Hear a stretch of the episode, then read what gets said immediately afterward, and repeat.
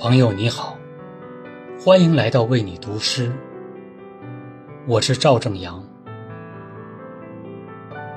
时间绵延而连续，但我们的记忆却往往是零碎的，只留下被感觉深深烙印的部分。这些片段乃至瞬间，被长久的铭记，并真正填充着。我们的生命。今晚和你分享一首诗人茄兰的作品《恍惚》。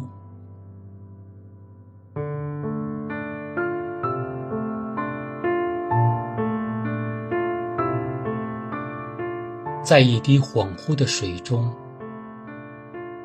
我多么恍惚。像一只猫，回到了旷野之爱，和他多病的青春；像一个哲人，回到了具体可感的生活。在一滴下降的水中，一个世界向上升。我们这些人、事、物。向上浮动，越来越接近那广大无垠的虚空。一滴水带着自身的安宁向下飞驰，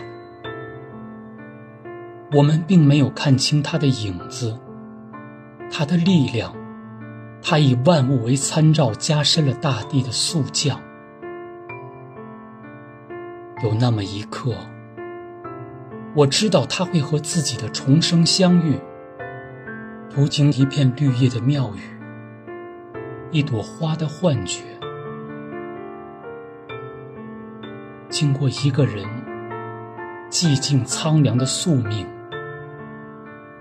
抵达黑天鹅悲悯高远的叫声。一滴水回到了卑贱的泥土，